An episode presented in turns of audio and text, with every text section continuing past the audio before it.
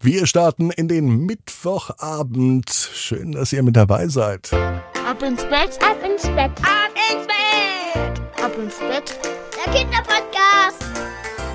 Hier ist euer Lieblingspodcast. Hier ist Ab ins Bett mit der 862. Gute Nacht Geschichte für Mittwochabend.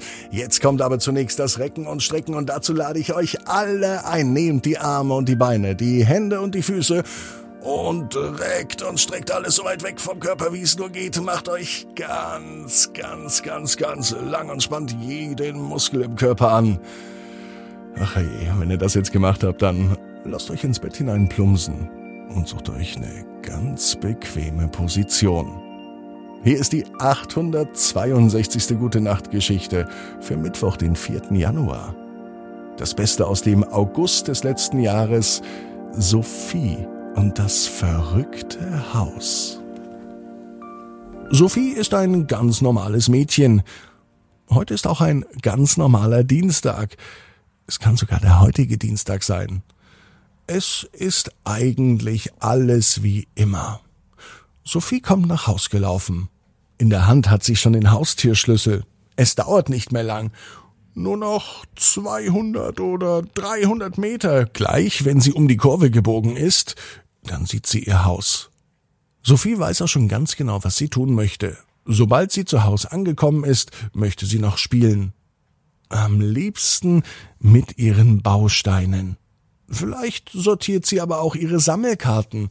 Das mag sie auch. Die Sammelkarten mit diesen lustigen Figuren. Mama bringt ihr ab und zu beim Einkaufen welche mit. Und Sophie würde am liebsten noch viel, viel mehr haben. Die besten und wertvollsten Karten hat sie schon und einige tauscht sie auch in der Schule mit ihren Klassenkameradinnen und Klassenkameraden. Noch ungefähr 100 Meter sind es bis nach Hause. Sophie kann es kaum noch aushalten. Endlich möchte sie spielen. Doch dann macht sie große Augen. Sie steht vor ihrem Haus. Bis eben war eigentlich alles wie immer. Doch nun ist nichts mehr wie immer. Ihr Haus steht noch da. Das Haus steht aber Kopf. Wie kann das sein? Die Dachspitze ist unten, die Haustür ist oben und alles ist verkehrt herum. Wie soll ich denn jetzt ins Haus reinkommen? Wie soll ich denn spielen, wenn alles umgekehrt ist? denkt sich Sophie. Die Nachbarhäuser, sie dreht sich um, sie sehen alle normal aus. Nur das Haus, in dem Sophie wohnt, steht einfach so auf dem Kopf. Der Schornstein zeigt sogar nach unten und der Keller ist nun oben. Sowas Verrücktes, das hat sie noch nie gesehen. Sophie hat eine kleine Katze. Der Name der Katze ist Mau. Und Mau kommt aus dem Dachgeschossfenster herausgekrabbelt. Sie muss natürlich nun keine Angst mehr haben, runterzufallen, denn das Dachgeschoss ist ja nun fast auf Kellerhöhe. Die Katze nimmt etwas Anlauf und springt vom Dachfenster in den Garten. Zum Glück ist es nicht hoch, es ist nicht mal ein Meter. Das Dachfenster ist nun dort, wo sonst die Eingangstür war. Und Sophie klettert durch das Dachfenster in das Haus rein. Ein Schlüssel braucht Sophie nicht, das Fenster stand offen, die Katze ist gerade raus und Sophie krabbelt nun hinein. Der Dachboden ist also nun der Keller.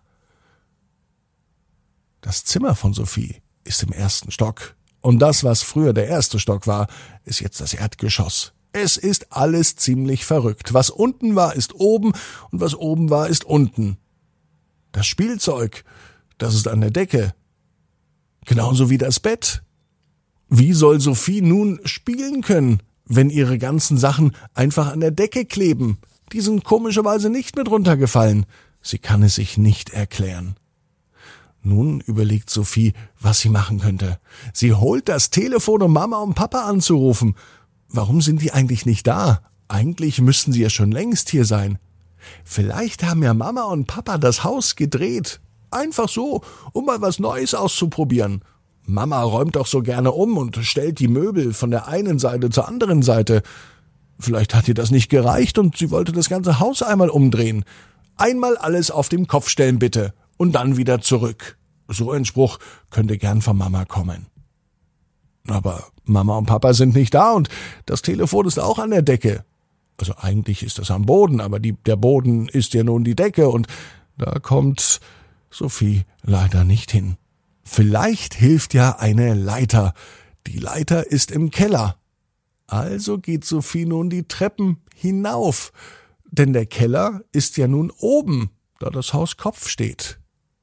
Die Leiter, die kann sie allerdings nicht finden. Sophie überlegt, was sie nun weiter tun kann.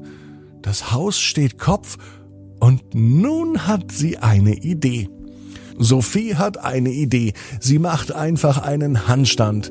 Und siehe da, auf einmal sieht alles normal aus.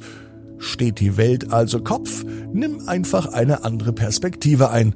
Oder mach einen Handstand, so wie Sophie.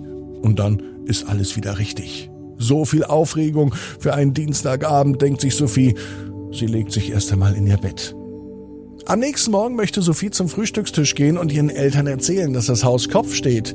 Bevor sie aber reden kann, erzählt Mama, dass heute etwas ganz Wichtiges ansteht. Heute wird nämlich umgeräumt. Die Möbel kommen von der einen Seite zur anderen Seite. Endlich mal was Neues. Sophie hat es also schon geahnt und am Ende steht wahrscheinlich das ganze Haus wieder Kopf. So was Verrücktes, denkt sie sich. Sophie weiß genau wie du. Jeder Traum kann in Erfüllung gehen. Du musst nur ganz fest dran glauben. Und jetzt heißt's, ab ins Bett.